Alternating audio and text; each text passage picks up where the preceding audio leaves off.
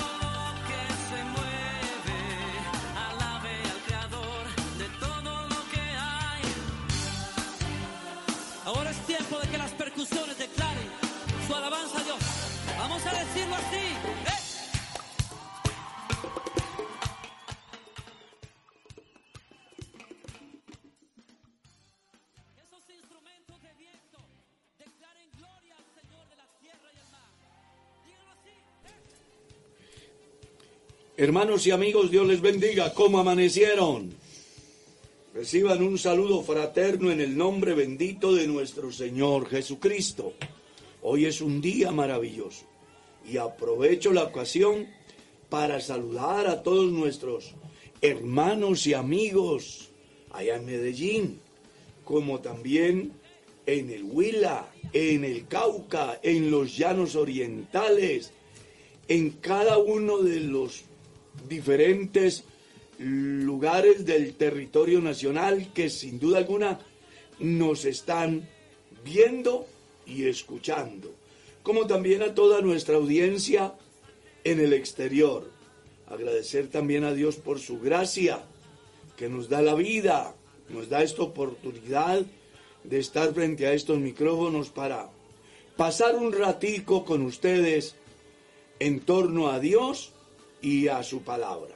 Así que bienvenidos, no se desmotiven, compartamos la palabra de Dios. Estoy dando la bienvenida a la mesa de trabajo. Mi estimado Felipe, Dios le bendiga. ¿Cómo amaneció? Mi pastor, Dios lo bendiga. Muy bien, gracias a Dios por esta mañana que el Señor nos permite disfrutar. Y bueno, qué bendición poder saludar a cada uno de nuestros oyentes, como lo decía mi pastor, de todo lugar donde se encuentran y de todo lugar donde nos están oyendo, que sabemos que son, son hartos, inclusive todos los días van reportando sintonía desde el departamento, desde la localidad, desde el pueblo donde se encuentran y qué bendición es poderles leer. Por lo demás, pues vamos a disfrutar de este maravilloso programa y esperamos que no se pierdan de ningún detalle y por supuesto que también nos ayuden a compartir que es parte fundamental de este programa. Para su información, en muchos lugares del mundo nos ven y nos escuchan. Sí, señor. Por ejemplo, quiero saludar a la hermana Astrid Rojas en el Canadá. Es una hermana de quien yo por su gracia pude ser pastor de ellos y hoy ya se encuentran en el Canadá. Ojalá que se encuentre muy bien nuestra hermana Adela, la hermana Astrid, sus hijos, su esposo, todos esos excelentes hermanos de quienes tengo gratos recuerdos y mucha gratitud. Mi estimado Miguel, Dios le bendiga. ¿Cómo amaneció el día de hoy? Muy bien, mi pastor. Buenos días para usted, para la mesa de trabajo y para toda la amada audiencia de Kennedy Gospel Radio. Qué bendición que podamos estar una vez más conectados, eh, que algunos madrugan inclusive a ver el programa. Y bueno, los que van camino a trabajo, que lo van escuchando, esperamos que sea de gran bendición para ustedes. Seguimos insistiendo para que crezcamos todos juntos compartiendo este link. Ya sabe que con un clic puede enviarlo a sus redes sociales, al WhatsApp también. Algunas devocionales que se hacen envían este link. Así que qué bendición para todos ustedes y bueno, vamos a estudiar la palabra de Dios. ¿Sabe usted que estaba en, en el Huila el fin de semana y terminado un culto me encontré con un hombre y me dijo, pastor, me dio tanta alegría cuando le vi porque quiero contarle que escuchando uno de sus programas fui lleno del Espíritu Santo. Qué bendición. Ese día Dios trató conmigo de tal manera que fui lleno del Espíritu Santo. Oye, saber de que hoy alguien puede ser salvo, Sí, señor. alguien puede ser sano, alguien puede ser restaurado, alguien puede reconciliarse con Dios y saber de que usted puede ser partícipe. Está un clic, comparta y ayúdenos a cumplir la misión. Amén. Mi estimado Carlos, Dios le bendiga, ¿cómo amaneció? Amén, mi pastor. Muy bien, gracias a Dios. Contento con sus misericordias, que son nuevas cada día. Y animando a, a las personas que nos escuchan a propagar el estudio que estamos llevando a cabo y que la palabra de Dios corra y sea glorificada en este día. Sí, señor. Vámonos con la perla, ¿le parece?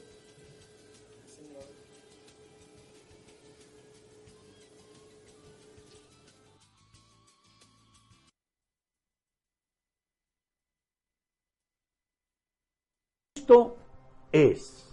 Así quiero titular la reflexión basándome en el capítulo 1, el versículo 23 del Santo Evangelio según San Mateo. Leamos.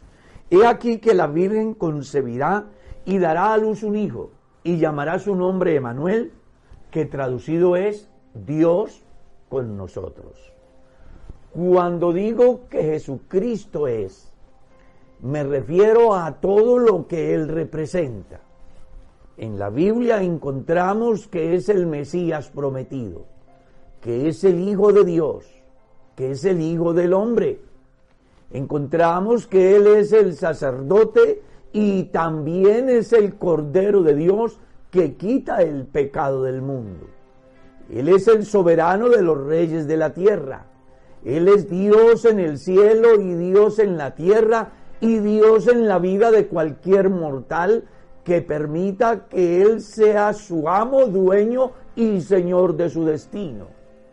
En la Biblia encontramos que Él es el único mediador entre Dios y los hombres.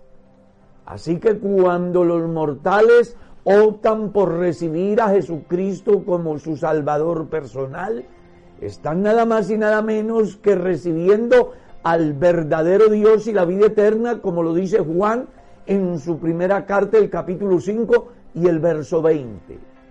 Jesucristo es Dios manifestado en carne. Así lo testifica Pablo a Timoteo en el capítulo 3, el verso 16 de su primera carta.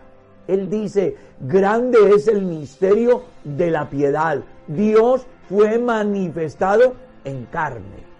Jesucristo es Dios.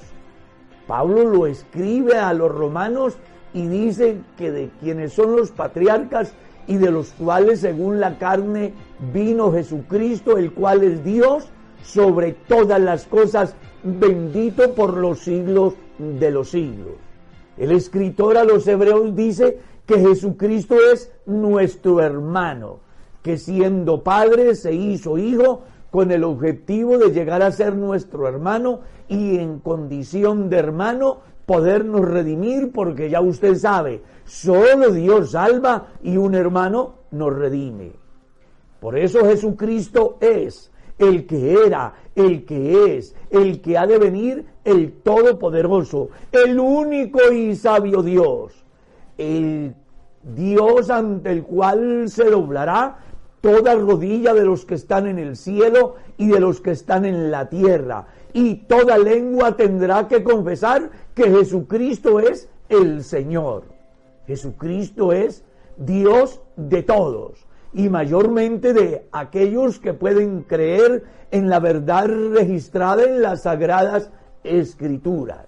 Por eso cuando alguien toma la decisión de caminar con el Señor Jesús, está siguiendo al único y sabio Dios, al Rey de Reyes, al Señor de los Señores, al Salvador de todos los mortales, el ángel le dijo a José, llamará su nombre Jesús porque él salvará al pueblo de sus pecados.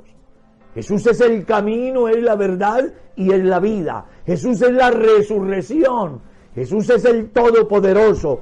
Ojalá que usted alcance a entender la dimensión de lo que representa Jesucristo. Cambió la historia en dos, un antes y un después. Y nadie puede escapar a esa realidad pues cada día que amanece siempre se dice la fecha y el año. Y con ello están diciendo que hubo un momento en la historia donde se comenzó una nueva época. Claro, es Jesús el que ha marcado esa historia y es el único que puede cambiar tu rumbo. Él es Dios sobre todas las cosas y Él puede salvarte, puede restaurarte, puede hacer el milagro que nadie ha podido llevar a cabo en tu vida. Él tiene las respuestas a los interrogantes que jamás nadie te pudo responder. Él es el salvador de tu alma y hoy está a tu alcance. Solamente tienes que creer que Jesucristo es el Señor y confesarlo con tu boca y estoy seguro será salvo.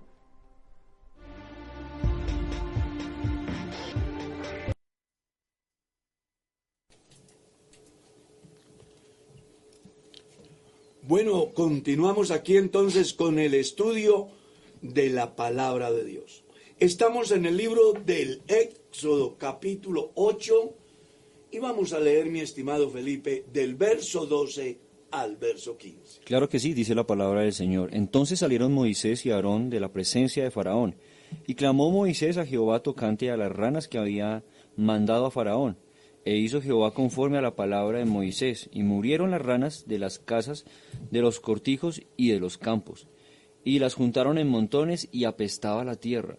Pero viendo Faraón que le había que le habían dado reposo, endureció su corazón y no los escuchó como Jehová lo había dicho ahí tiene eh, una enseñanza interesante, porque si ustedes miran los textos anteriores, podemos descubrir cómo, teniendo la posibilidad de minimizar problemas, el hombre posterga, como que le gusta el sufrimiento, ¿cierto? A eso es a lo que le llaman como masoquismo. Masoquismo, sí, señor. ¿Sí es así? Sin embargo, al día señalado que Faraón dijo, Moisés ha hablado con Dios y ha terminado la plaga, pero ha dejado sus consecuencias. Dice que lo juntaron en montones y apestaba. Pues imagínate toda esa cantidad de animales descompuestos, Señor. el ambiente debió de ser muy difícil. Sin embargo, viendo Faraón que había tenido reposo, no reacciona positivamente, sino que endurece de nuevo su corazón. Es una muy triste actitud del ser humano, ¿no? Sí, señor. Cómo después de ver la obra de Dios, el hombre no reacciona de manera positiva a Dios. Y mire que esa no es la excepción. Cuando uno lo contextualiza al tiempo nuestro, descubre uno que hay personas igualmente duras de corazón. Yo me he encontrado con personas que me dicen, mis padres me enseñaron el Evangelio desde niño. Yo vi sanidades, yo vi milagros, yo vi cómo Dios hizo obras grandes. Sin embargo, ellos siguen renuentes. Incluso algunos hasta mueren en sus pecados, habiendo sido nacidos en un hogar cristiano y habiendo visto la obra de Dios en su esplendor en todos los aspectos. Porque cuando uno tiene esa bendición de nacer en un hogar cristiano, ve cómo Dios guarda, provee, sana, multiplica, bendice, restaura, pero como que uno se acostumbra y se vuelve indiferente. Y es muy delicado porque es el, diría yo, el más grande pecado que hay hoy, Claro, la la indiferencia. indiferencia. Y a pesar de ser testigos directos de la obra de Dios, ¿no? Porque es lo que está sucediendo con Faraón. Me hace acordar lo que dice el apóstol Pablo en Romanos cuando dice, pero por tu dureza y por tu corazón no arrepentido, atesoras para ti mismo ira para el día de la ira, ¿no? Es lo que sucede en un Y creyente. del justo juicio y de el Dios. justo juicio de Dios. O sea que el día que se haga esto, no va a ser porque Dios es injusto, Claro. sino que hace justicia. Creo que la, pensando en eso, es interesante ver cómo el hombre es un animal de costumbre, ¿no? Dijo un filósofo una vez, porque se acostumbra a algo que en algún momento le pareció impresionante, algo que en algún momento lo deslumbró, pero que de un momento a otro parece ser que ya hace parte de, como de su rutina, ¿no? Y, pues me- pensando en eso, imagínese el salmista cuando escribe el Salmo 8 que dice, oh Jehová, Señor nuestro, cuán glorioso es tu nombre en toda la tierra. Y yo no sé si es que David no había visto el cielo, o no, había visto, no visto la tierra, o los animales, pero no pierde su capacidad de asombro ante algo que parece ser básico, ¿no? Ante algo que parece ser que está todos los días ahí. Y eso le puede pasar al cristiano, ¿no? Está tan acostumbrado a Dios que ya no le impresiona nada, ¿no? No le impresiona lo que pasa en el entorno eclesial, ¿no? Que un alma sea salva, que se bautice, que eh, haya un recibimiento del Espíritu Santo, que haya una sanidad, que Dios trate con su corazón por medio de su palabra, sino que ya se acostumbró a que todos los cultos hay predicación, entonces la palabra ya no, es- ya, ya, ya no se recibe Ya igual. no genera el impacto en la persona que debía de generar. Claro. Y lo más interesante de esto que yo veo, que está en detalle de la palabra del Señor aquí, es que aunque, aunque el Señor ya le había dicho a Moisés que Faraón iba a endurecer su corazón, sí me llama la atención poder, poder analizar que Faraón estaba desesperado y acude a Moisés para que Moisés ore a Dios y se cese la plaga, ¿no?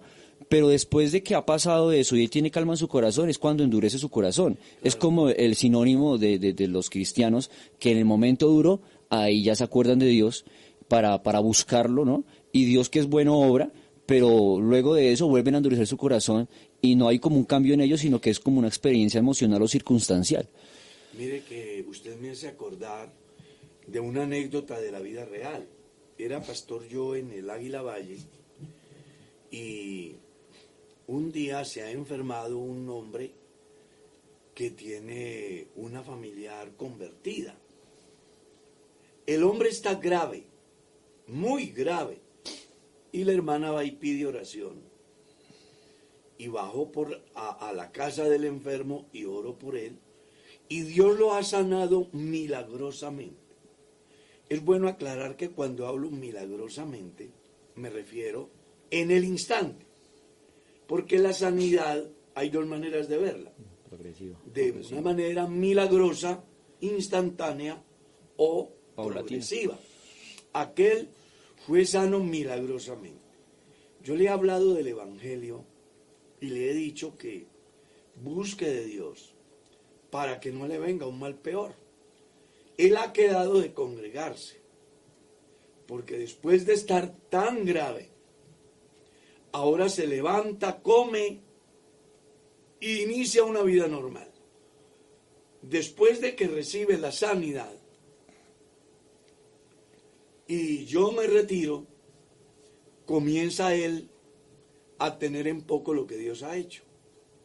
De tal forma que la hermana, al ver el menosprecio hacia Dios y a las cosas de Dios, va y me dice un sábado temprano, hermano Carlos, ¿cómo le parece que Julano, a quien Dios sanó, después de que usted salió, no ha hecho sino hablar mal de la iglesia, del evangelio, del pastor, para que si vuelve a pedir oración, pues no ore por él. Y ese día algo pasó en mi vida. Digo que fue Dios. Porque yo le dije a la hermana, no se preocupe, que él ahora se va a enfermar y se va a morir. Oye, el tipo se enferma Muere. y se muere. Uno dice, ¿por qué después de Dios darle tanta oportunidad, el ser humano endurece el corazón? Es que uno no alcanza a entender por qué somos así. Y, y- y mira uno al faraón, semejantes maravillas que se están haciendo hasta el momento. Y nada de eso lo mueve.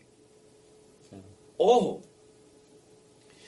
Dios tenía un propósito, el de hacer que la dureza del corazón de Faraón llevara al sufrimiento del pueblo, a fin de que el pueblo se desprendiera de Egipto en razón a la oferta de la libertad que se le daba a través de Moisés, y además viendo las maravillas y milagros. Pero eso no es igual a que Faraón no tuviera la posibilidad de cambiar. Porque Dios nos creó con la facultad Sí. de decir sí o decir no. Y esa facultad va dirigida en ambos sentidos. Usted le puede decir a Dios sí o le puede decir a Dios no. Usted le puede decir al mundo sí o le puede decir no. Yo tengo la capacidad. Y viendo semejantes obras, hombre, no sentir el mínimo deseo de decir, venga, estos hombres de verdad, algo se llevan entre sí, algo pasa, porque mire lo que ha sucedido, para reaccionar de manera positiva. Es apenas lógico, es apenas sentido común, ¿no? Eh, lo pensaría yo así, ¿no? Pero mire cómo es el ser humano que en medio del orgullo deja de pensar hasta de una manera lógica. Claro, Porque eh, digamos que es lógico para Faraón pensar que, bueno, yo tengo eh, esa, esa necesidad, está la plaga, le pido a Moisés que ore, ora y se acaba esto, y, a- y ya viene, no, no es la primera plaga, Ya ya, ha vienen pasado. otras plagas. Eh, era imposible que no pudiera evidenciar el poder de Dios en medio de todo esto y que Dios se digne en ese momento a ayudarle y a brindarle un poco de paz en medio de la tribulación, en medio de la angustia, en medio de esa, de esa situación, era para él lógico que había algo detrás, un poder divino detrás de Moisés y detrás de Aarón. Pero mire cómo es el orgullo de- del ser humano que a veces ni siquiera viendo enfrente lo que es la evidencia del poder de Dios, logra que su corazón de alguna forma pueda decidirse por ser un poquito humilde hacia la presencia de Dios, ¿no? Eh, y, y eso, eso me llama a mí la atención siempre que lo analizo, porque cuando yo veo a Dios respecto a eso, Dios no es un Dios eh, castigador, sino que al contrario es un Dios como perdonador, ¿no? Que da oportunidades, es misericordioso. Eh, el Señor no tenía por qué ayudar a Faraón, si lo pensamos bien, pero el Señor lo hace. Y eso es lo que, digamos, deberíamos pensar eh, como seres humanos para no endurecer el corazón, sino todo lo contrario, ¿no? todo lo contrario, analizar y hacer como sentido, hacer uso del sentido común. Porque cuando uno lee la carta a los romanos en el primer capítulo, creo que el Señor hace un llamado es a, a la humanidad es al sentido común, ¿no? Mire, mire, mire porque la creación es evidencia misma. Es un testigo. Exactamente. Hace unos días hablaba con una persona que eh, me trae a la memoria ahorita cuando habla, miramos acerca de las plagas, de situaciones que venían pasando en, Egipto, eh, una y otra. Y esa persona me decía, desde que yo conozco el Evangelio que desde niño, eh, nunca he tomado la decisión de bautizarme, pero he sentido que en mi vida me ha ido mal una y otra vez y otra vez y otra vez. Y es lo mismo que ha venido pasando con Faraón. Viene una prueba, viene otra, viene otra, y hay personas que conocen del Evangelio, lo que hablábamos ahora, pero su corazón es tan duro y eso lo lleva a pasar por diferentes dificultades, sabiendo que el camino fácil es tan sencillo, solamente una decisión le va a ahorrar o va a ayudarle, porque no vamos a decir que estamos exentos de que lleguen dificultades y problemas, pero Dios, con Dios va a ser mucho más fácil caminar el camino. Claro, no es que si el hombre recibe a Dios en su vida, los problemas se solucionan, Claro. porque ya no va a ser él, va a ser Dios con él. Señor. Pero mire que cuando uno sigue observando el verso 16 al verso 19, hermano Miguel, leamos, vamos a encontrar algo que es muy interesante. O sea, hasta dónde llega la dureza del hombre. Claro. Leamos. Esa es la plaga de los piojos. Dice, entonces Jehová dijo a Moisés, di a Aarón, extiende tu vara y golpea el polvo de la tierra, para que se vuelvan piojos por todo el país de Egipto. Y ellos lo hicieron así. Y Aarón extendió su mano con su vara y golpeó el polvo de la tierra, el cual se volvió piojos. Así en los hombres como en las bestias. Todo el polvo de la tierra se volvió piojos en todo el país de Egipto. Y los hechiceros hicieron así también, para sacar piojos con sus encantamientos, pero no pudieron. Y hubo piojos tanto en los hombres como en las bestias. Entonces los hechiceros dijeron a Faraón, Dedo de Dios es este. Mas el corazón de Faraón se endureció y no los escuchó, como Jehová lo había dicho. Ahí tiene. Si uno mira bien ese pasaje, comienza a mostrar Dios que las cosas pueden ser parecidas, pero son diferentes. El hecho de que ocurran milagros, no todos vienen de parte de Dios. Sí, señor. Y debe de haber una capacidad del ser humano para establecer la diferencia en la procedencia del evento. Es muy común escuchar a personas hoy diciendo, en tal parte hacen milagros, en tal parte se sanan los enfermos, en tal parte apareció el fulano del día y la hora del milagro. Es más, lo promocionan, ¿no? Vengan tal día que es el día del milagro. Venga por su milagro. O venga tal día que es el día de la prosperidad. Claro. O venga tal día que es el día de la sanidad. ¿Sí? Oye, y mirándonos la escritura, descubre que muchas personas caen víctimas del engaño, todo porque no saben establecer la diferencia. Y aquí hay un fenómeno muy importante, y es que Dios le da una orden a Moisés y a Aarón en el sentido de golpear el polvo de la tierra para que se vuelva piojos. Y ha habido una plaga de piojos en las bestias como en los seres humanos, pues todo el polvo de la tierra se volvió piojos. Claro. Los imitadores, que son los hechiceros, van a hacer lo mismo. Pero hubo algo que marcó la diferencia. Ellos no pudieron. Y además, algo que debe de llamarnos la atención. Y es que los mismos hechiceros entienden Que es dedo de Dios. que es dedo de Dios, qué es el juicio de Dios, qué es la mano de Dios ahí. Y sin embargo, el hombre no entiende. Eso es parecido cuando una persona ha venido a la iglesia y ha estado asistiendo y se aparta del camino y cuando está en un contexto que no pertenece y en el trabajo, pongámoslo de ejemplo, lo conocen como cristiano, pero después ven que sus obras no son correctas, pasa eso, ¿no? La gente dice, no, es que usted no pertenece a este entorno, usted pertenece a otro entorno, ¿no? Usted es un hijo de Dios, porque a veces la gente de afuera pareciera que le hablara al mismo creyente, ¿no? Trayéndolo, tratando Pues, de atraerlo nuevamente. La Biblia dice que si el cristiano calla, las piedras hablan. Claro, Y aquí Dios le está hablando al faraón a través de las piedras. Sí, señor. claro. Son la competencia, entre comillas, de Moisés y Aarón. Porque hasta aquí todo lo que Moisés y Aarón han hecho, ellos lo han hecho. Claro. Pero en este caso no pueden. Es una manera de Dios mostrar la diferencia. Es una forma de hacerle ver a los hechiceros que aunque ellos se les conceda la oportunidad de hacer ciertas cosas, no tienen el control sobre todo como sí lo tiene Dios. Y otro dato Claro. curioso, pastor, eh, a pesar de que han podido hacer todo, no han podido reversar lo que han- la, la obra de Dios, porque No han la tenido- han podido. Han tenido que acudir a Moisés y Aarón en el capítulo anterior, o en ese capítulo decíamos que Aarón y Moisés preguntaron, ¿cuándo quieres que oremos para que se eh, reverse la plaga de, de las ranas, no? Hasta este momento me gusta ver cómo la palabra del Señor deja evidenciado. Y para ese momento, para Faraón y para su séquito, era muy, muy evidenciado eh, la superlatividad del poder de Dios, la superioridad del poder de. Dios. Eh, y eso es muy importante verlo, porque como lo decía el hermano Carlitos, pues milagros hay muchos y hay muchas fuentes, ¿no? Claro. Pero lo que es de Dios, solamente Dios lo quita o Dios lo pone. Eh, y ponerse... Solo Dios tiene el control. Claro, Él es quien pone reyes, quien quita reyes. Eh, si Él cerraba la puerta del arca, nadie la abría. Si Él la abría, nadie la cerraba. Lo que es de Dios solamente lo controla el Dios. Señor. No hay nada que pueda contra eso.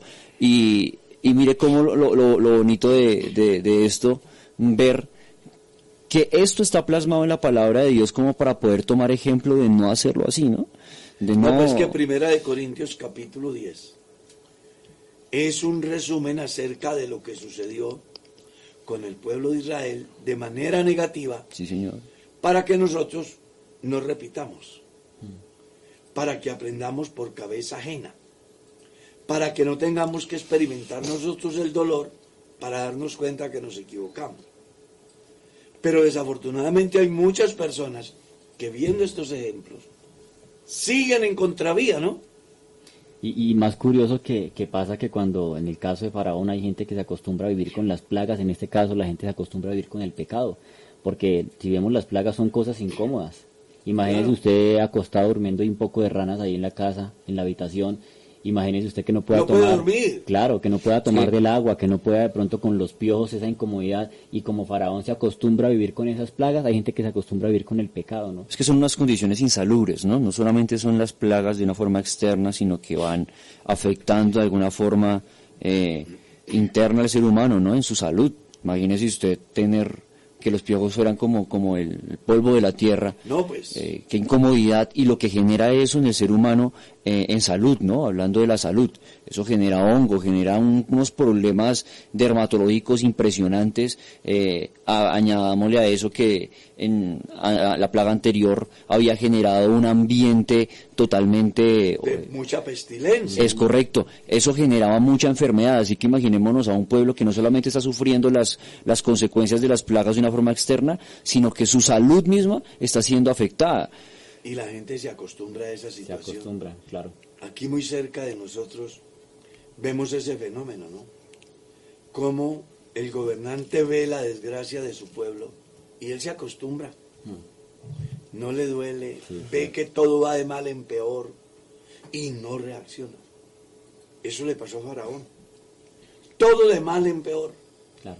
y no reacciona, inclusive ni escuchando el mensaje de los mismos hechiceros. Eso, eso, eso Porque me, ellos dicen, me llama la atención mucho. dedo de Dios Eh, y le queda bastante claro a Faraón, ¿no? Eh, imagínese uno ponerse a pelear con Dios, ¿no? Eso es lo que está haciendo Faraón, se está enfrentando a, Dios como, como, como si él fuera igual a Dios, ¿no? Y, y me gustan las palabras del Señor recordando esto, que le dice a Pablo eh, cuando, cuando se le atraviesa en su camino a Damasco, le dice, dura cosa te es dar cosas contra el aguijón, ¿no? Eh, como no, no, no se hiera más, no, no tome esa actitud, no, no sea duro de corazón, eh, se va a seguir lastimando. Eh, eso es lo que le está, ese es como el mensaje de, los hechiceros a Faraón, ¿no?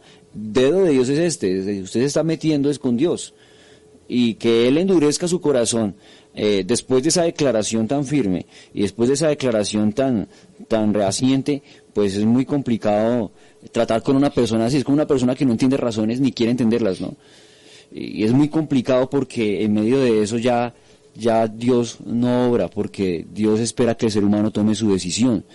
Y a veces pensamos que Dios también tiene que convertir el corazón del ser humano y Él lo hace, ¿sí? Pero también hay un punto de esto en el cual el ser humano tiene la, la capacidad de decidir y Dios no pasa por encima de eso. Le deja que, que, que el ser humano decida.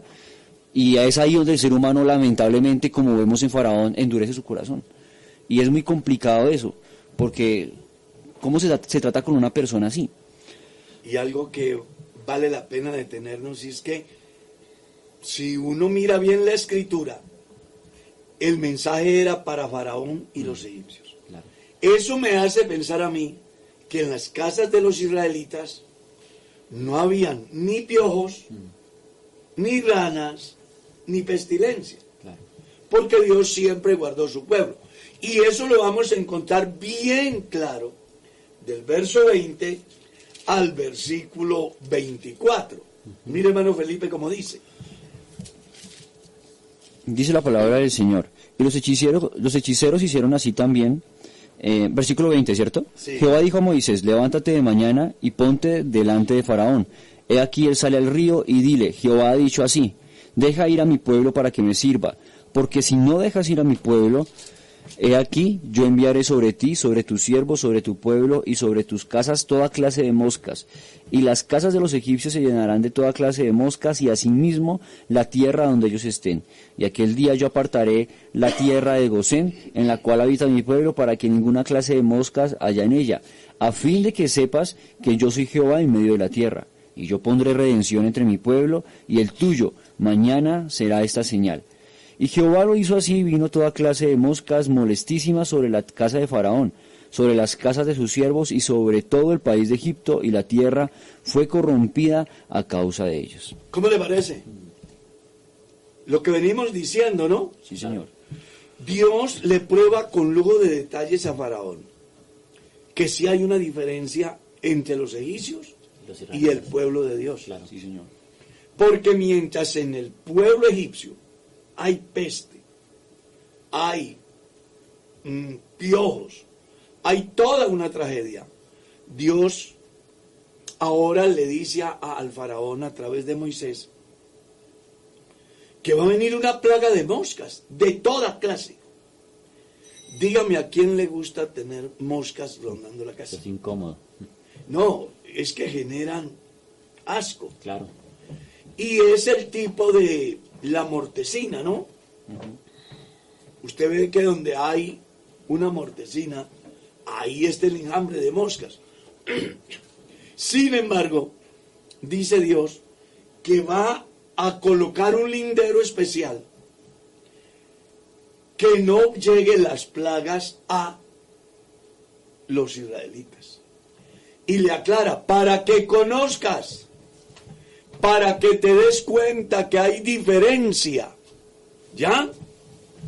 Entonces, cuando uno observa esto, es como Dios diciéndole a él, vea, la plaga viene. Usted se va a dar cuenta de la diferencia que hay entre su pueblo y mi pueblo. Y la diferencia es que en mi pueblo no habrá esa peste no habrá esa, e- ese mal, para que usted se dé cuenta que yo tengo el control. Es la protección de Dios a un pueblo escogido, ¿no? Claro. Me hace, me hace acordar ahora de cuando ha empezado la pandemia, eh, escucha uno comentarios de gente de afuera, no hay trabajo, no hay dinero, no hay alimento, pero uno escucha a la gente de la iglesia y el Señor provee, el Señor da, el Señor sostiene, porque hay una diferencia entre los hijos de Dios y hay una diferencia entre la gente común, no es lo que ha sucedido en un Egipto. Mire que en el tiempo de pandemia la iglesia siempre escuché, Sí, Señor. siempre fue el común denominador. Nunca ha habido tanto alimento en mi casa Claro. como ahora. Claro que sí. Mientras que la demás gente Se queja. sacaba el trapo rojo, asaltaban supermercados, hacían protestas, en la casa de los hijos de Dios había abundancia de Y lo digo como experiencia personal, pastor, porque tengo compañeros en el área que yo trabajo y me decían eso. Yo no he tenido trabajo, me ha ido mal, he estado en situaciones difíciles y mire que la bendición del Señor, como dice la palabra, es la que enriquece y no añade tristeza, ¿no? Eh, y creo que eso es un común denominador, como lo dice usted, eh, porque creo que la bendición del Señor y el respaldo de Dios en situaciones difíciles, en un momento de una plaga, porque esto de la pandemia fue una plaga de cierta manera, es una Claro. situación difícil, pero la bendición del Señor y el respaldo de Dios está ahí, ¿no? Dios mostró la diferencia Claro. y muestra la diferencia que hay. Y algo más que me llama la atención del pasaje es que Dios le dice al faraón, esto sucederá cuando? Mañana. O sea, le doy la oportunidad de que hoy lo puede evitar. Que en Dios es así. Le da la oportunidad al hombre hoy para que evite la tragedia del mañana. ¿Cuántos problemas se hubiese evitado la humanidad? Si en el momento que Dios trata, les envía el mensajero, ven la obra de Dios, ellos fueran dóciles al llamado de Dios. ¿Cuántas dificultades en la familia? ¿Cuántas crisis se pudieran minimizar e inclusive evitar por completo? Es que me llama la atención lo que Dios dice en uno de sus pasajes. Si te volvieres a mí, yo te redimiré. Y delante de mí estarás. Y si entre sacares lo precioso de lo vil, serás como mi boca. A mí me llama la atención que Dios antes de que llegue un juicio hace una advertencia. Y eso lo tiene Dios claro. Sí, señor. Y se lo hace saber a la humanidad. Mire usted, por ejemplo, cómo Dios le advierte a Adán y Eva el riesgo que corren si no prestan atención a lo que Él les dice. Mire cómo Dios advierte a Caín antes de cometer el homicidio en la persona de su hermano. Mire cómo Dios advierte al mundo antediluviano acerca del juicio antes de que llegue el juicio. Cómo Dios genera conciencia en los ninivitas antes de que llegue el juicio. Cómo Dios genera conciencia en la humanidad hoy antes de que llegue el justo juicio de Dios. Dios tiene una particularidad y es que Él no quiere que su creación sufra. Le hace ver el estado en que se encuentra, le hace ver las consecuencias que va a tener de seguir en ese mal camino o las bendiciones que va a tener de abstenerse de hacer lo malo que está haciendo. Mire que aquí a Faraón está precisamente enseñándole lo mismo. El problema es este. Usted no deja ir a mi pueblo, pero el pueblo tiene que salir.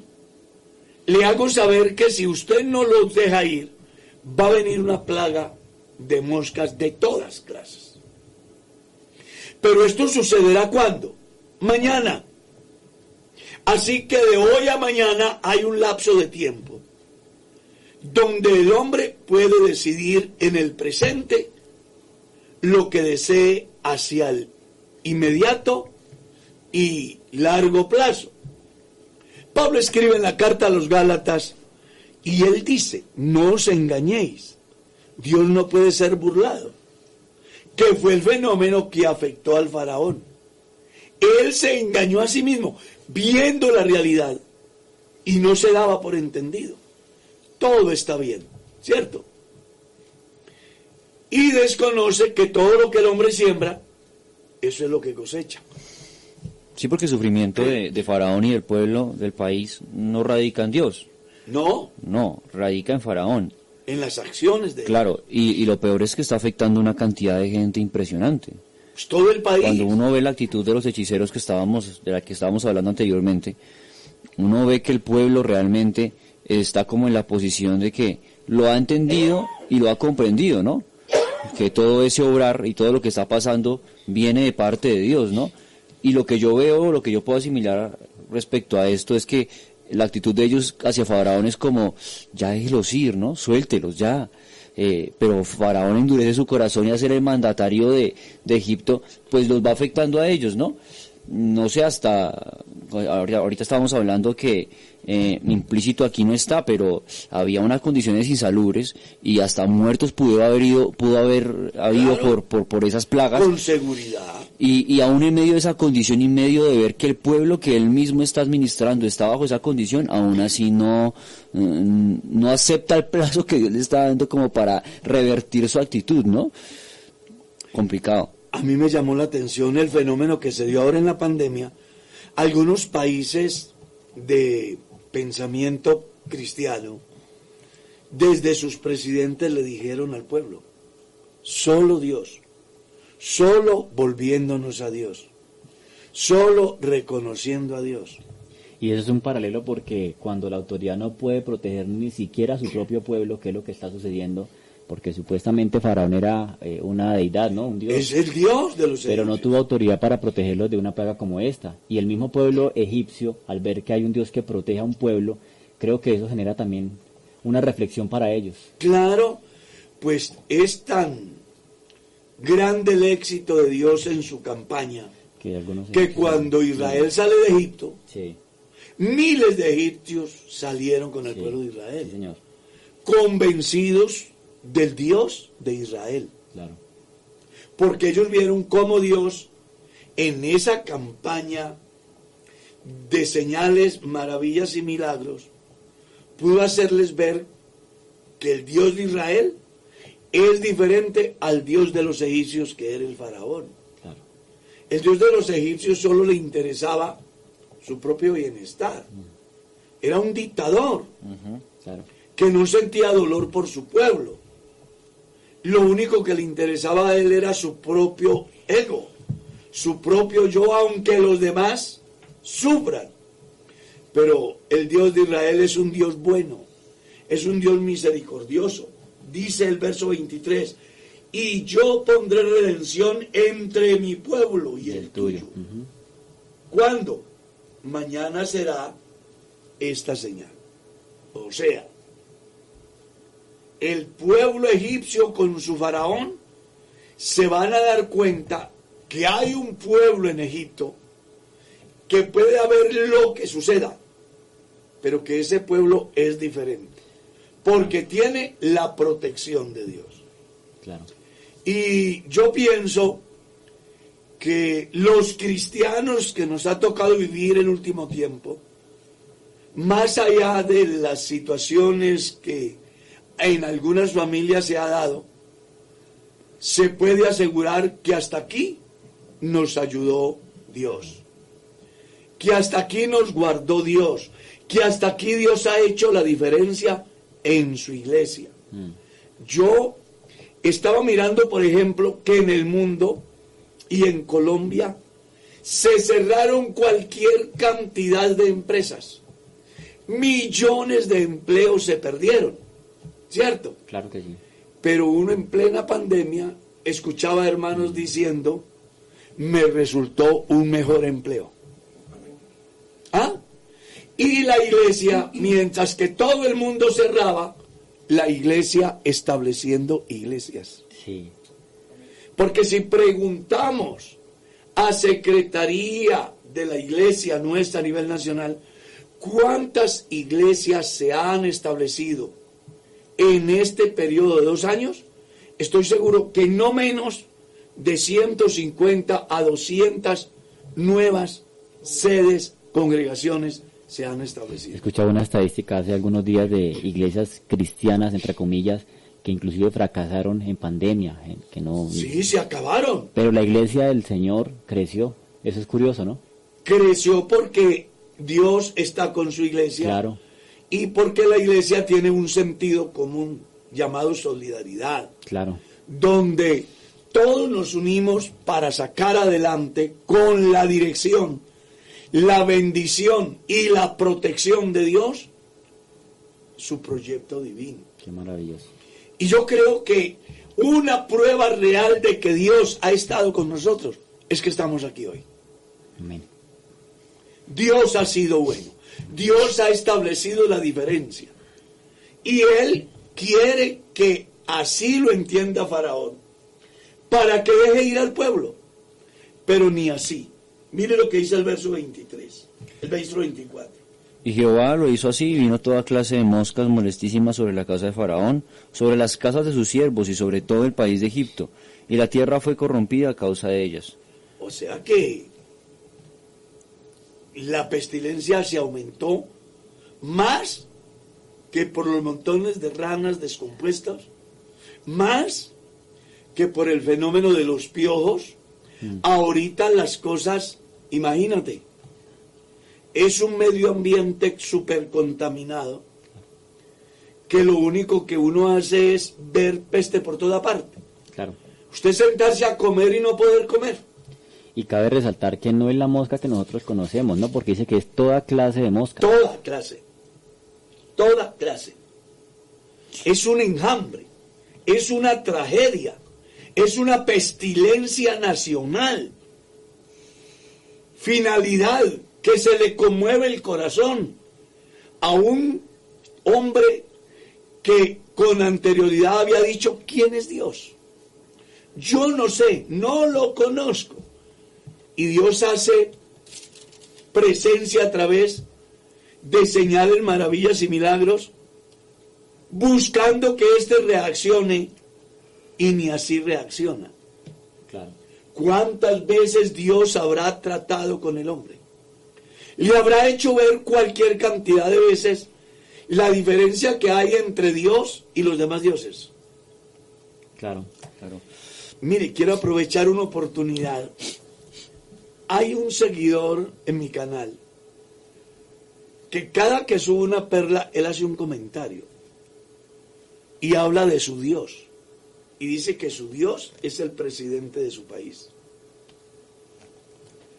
Y ve a su país en la tragedia más grande. Y él sigue diciendo que ese es su Dios. Y me ha escrito cualquier cantidad de veces comentando el video que yo subo.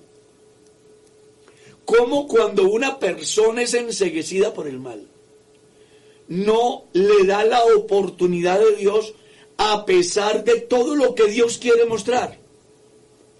¿Ya?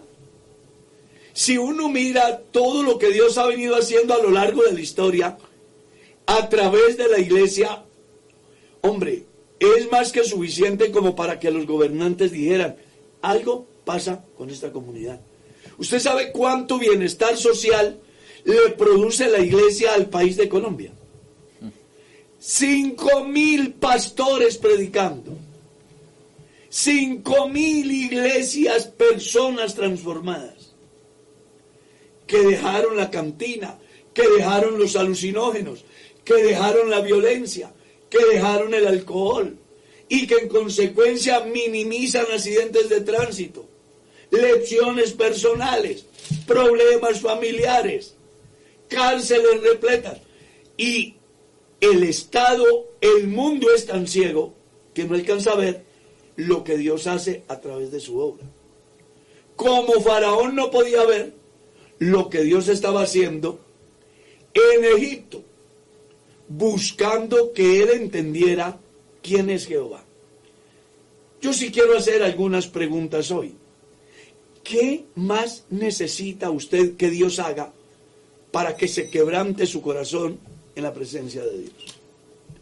¿Qué obra mayor tiene que hacer Dios para que usted se doble a sus pies? Escuche, Dios ha hecho la obra que jamás alguien pudo hacer. La Biblia dice, Cristo murió por nuestros pecados. ¿Habrá una obra superior que esa? No. No, la hay. Y no solo murió, sino que resucitó como un testimonio fehaciente de que no se trata de cualquiera, se trata del único y soberano Dios que tiene control sobre todo, incluyendo la muerte. Amén. Él es la resurrección y la vida. Claro. Hermano que me escucha, ¿qué más tiene que hacer Dios para que usted se consagre? Hermana, ¿qué más tiene que hacer Dios para que lo convenza a usted de que estamos viviendo en tiempos peligrosos y que solo la bendición de Dios hará posible que usted pueda salir adelante? Yo sí quiero llamar a la reflexión hoy, porque después de uno mirar todo lo que Dios ha hecho en el país de Egipto y todo lo que Dios ha venido haciendo en el tiempo actual, en la iglesia y a través de la iglesia, creo que no debe de quedar la mínima duda como para que un creyente se desmotive, desista. Al contrario, debemos de activar nuestra fe, de venir a Jesús, de exponerle a Él nuestra queja, de humillarnos en su presencia y reconocer que Él es el único y soberano Dios. Amén. Estimado hermano, estimado amigo, si hoy oye su voz, no endurezca su corazón como faraón, para que no sea partícipe de los juicios de Dios, de la ira de Dios, como sucedió con aquellos. Hoy es tu oportunidad, mañana puede ser demasiado tarde. El tiempo se nos ha ido, hermano Felipe. Ruego su oración a favor de todos los que están en nuestras redes sociales y que siempre nos piden oración. Sí, Señor, vamos a orar para que el Señor obre en toda situación, en toda angustia, pero también vamos a orar conforme a lo que hemos aprendido hoy para que el Señor trate con cada uno de los oyentes. Una parte es oír, pero otra parte también es poder asimilar esto de forma que la palabra del Señor transforme el corazón de todos aquellos que, que están escuchando. Señor Jesús, eterno Salvador, Dios Todopoderoso, Creador del universo, Creador de toda la tierra, Creador de la vida. Tú eres el Dios bueno, Señor, que ha hecho tantas cosas por nosotros. En una vida no cabría, Señor, la gratitud que nuestro corazón hay hacia ti. Y te rogamos en esta mañana que tú obres en cada uno de nosotros, en cada uno de nuestros hermanos, en cada uno de nuestros amigos que a la distancia están escuchando este programa. Sabemos que tu palabra no tiene límites, que tu palabra trasciende, que tu palabra, Señor, convierte el corazón del ser humano y le hace renacer para ser una nueva criatura en ti, Señor. Yo te ruego que conforme a esto tú seas obrando en cada vida, obrando en cada corazón, que nos ayude, Señor, para que nunca seamos, Señor, nosotros duros ante tu presencia, duros ante tu palabra, sino que seamos dóciles, Señor, a tu tratar. Yo te lo ruego en tu nombre santo. De igual manera yo te ruego que tú seas obrando maravillas y milagros en cada quien, en cada uno de los que lo necesitan. Mira aquel que se encuentra quebrantado de salud, mira aquel que se encuentra enfermo o desahuciado. Tú puedes obrar en cualquier dificultad. Tú puedes obrar un milagro de sanidad en cualquiera, Señor. Obra conforme a tu buena y santa voluntad, Señor. Yo te ruego por aquel que está rogando, porque una puerta se abra en medio de su crisis. Seas tú dándole solución, seas tú dándole ayuda. Te ruego por aquella familia que está ahorita en crisis, Señor, a punto de disolverse. Seas tú metiendo tu mano poderosa en cada uno de los integrantes de aquella familia para que puedan, Señor, rehacer su hogar. Yo te lo ruego en tu nombre santo. Tú puedes obrar con poder en cada una de las necesidades, en cada una de las dificultades. No hay circunstancia tan fuerte, Señor, que haga que tu poder no se glorifique, Señor, en medio de todo. Así que yo te ruego que obres conforme a tu poder, conforme a tu voluntad, Señor. Estamos aquí para agradarte, para vivir para ti, Señor. Yo te ruego que obres, no te olvides de nosotros, Señor. Acuérdate de nosotros para obrar poder y para obrar maravillas. En tu nombre santo, Jesús. Amén. Amén. nos vamos, pero no sin antes recordarles que hoy hay un gran culto Sí, señor. dirigido por los jóvenes. Claro que sí, estamos en la Semana Juvenil, dio inicio ayer con un precioso culto, vamos a tener cultos eh, toda esta semana, hoy será el segundo día, tenemos un predicador invitado, el Señor va a hacer cosas maravillosas, pero necesitamos que todos también nos dispongamos, así que la invitación es para todos, principalmente para todos los jóvenes que hacen parte de, la congregación de Kennedy Central. Así de que temprano hoy para el culto. Y no olviden que los nombramientos de directivas para el año 2022 ya comenzaron en la iglesia de Kennedy. Y mañana estaremos haciendo unos nombramientos muy importantes, así que esperamos la más grande asistencia de la iglesia el día jueves. Y el día de hoy, y todos los días, Claro que sí. porque algo debe quedar claro. Dios ha dicho estar con nosotros. Así que nos vamos, mi estimado Miguel. Claro que sí, pastor, muy contentos, alegres, recargados con el mejor alimento que es el espiritual. Y bueno, esperamos que en sus labores diarias Dios los bendiga, los respalde. Desde aquí les enviamos un gran abrazo y bueno, el día de mañana confiando en Dios, eh, damos nuevamente el espacio para las preguntas que tengan. Mañana será el pastor responde. Dios los bendiga y un excelente día. Mi estimado Carlos. Gracias, mi pastor. Eh, invitamos a, a las personas que, que puedan estar presencialmente en el culto, a quienes no, que puedan seguirlo a través de nuestros canales. Y deseo que el Señor les bendiga hoy grandemente en cada una de sus labores. Sí, señor. De mi parte, gracias por estar ahí. Dios les bendiga. Feliz día. y salpica para vida eterna en mi ser. Estoy tomando